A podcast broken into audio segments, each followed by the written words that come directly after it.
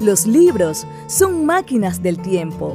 A través de sus páginas podemos viajar a todas las épocas de la humanidad, navegar en las mentes de grandes artistas y transportar nuestra experiencia hacia la posteridad.